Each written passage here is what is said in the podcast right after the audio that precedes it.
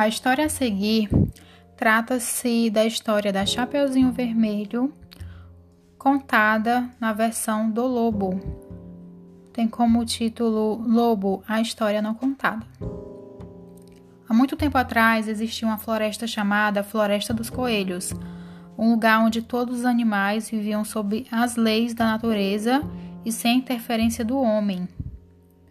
Nessa floresta residiam dois lobos que se perderam da matilha, Nina, a loba mais velha, e George, o seu único filhote. Ambos conviviam pacificamente com os outros animais, pois na floresta dos coelhos a comida era farta e todos podiam se beneficiar. Certo dia, ao passear sozinho pela floresta dos coelhos, George ouviu um estranho som que vinha da clareira, um lugar com pouquíssimas árvores e que os raios de sol chegavam com mais facilidade ao solo. Orientado pelo estridente som que vinha da clareira, George não constatou que o som na verdade era deflagrado por um grupo de lenhadores que estava cortando as árvores da floresta dos coelhos. Assustado, George então decidiu voltar para o centro da floresta, pois sabia que presença de lenhadores ali não era bom sinal. Enquanto corria, lembrou que sua mãe havia dito para ficar longe dessas criaturas. George nunca havia corrido tão rápido, suas patas mal pareciam tocar o chão, corria e corria em direção aos outros animais. A intenção era alertar a todos, porém, à medida em que se aproximava, parecia ouvir cada vez menos animais. George então ficou surpreso com o que encontrou. Tudo parecia ter mudado, as árvores haviam sido cortadas os pássaros já não voam pelo céu. Os coelhos haviam fugido sem nem ao menos deixar rastro. Jorge, é, Jorge não entendia o que havia acontecido, mas pelas ferramentas deixadas no local, sabia que aquilo só podia ter sido feito pelos lenhadores.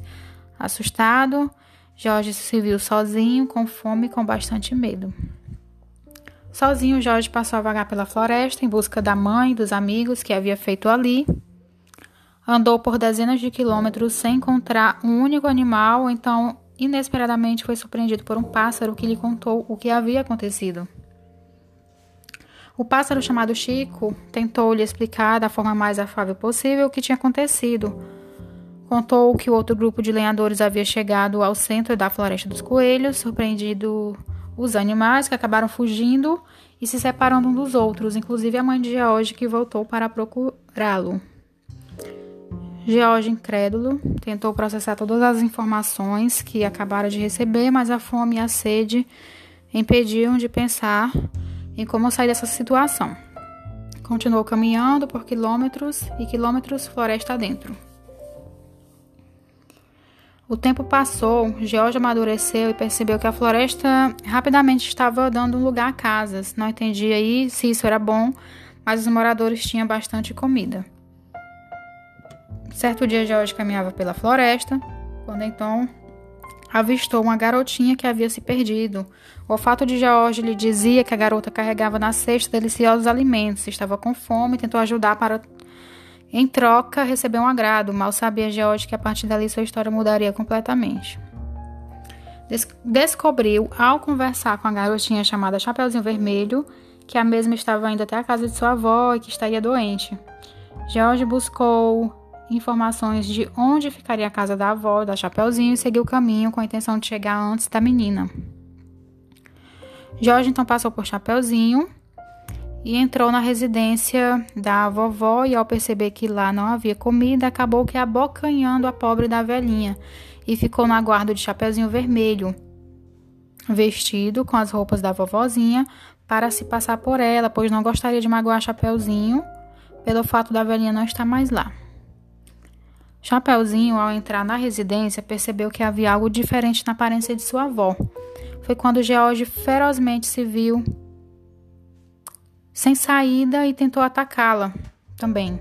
Porém, Chapeuzinho gritou e recebeu a ajuda de um caçador que por ali passava.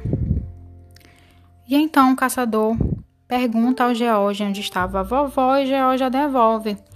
Hoje ele aprendeu a lição, voltou para a floresta e, apesar das dificuldades em encontrar alimento, essa situação não voltou a acontecer.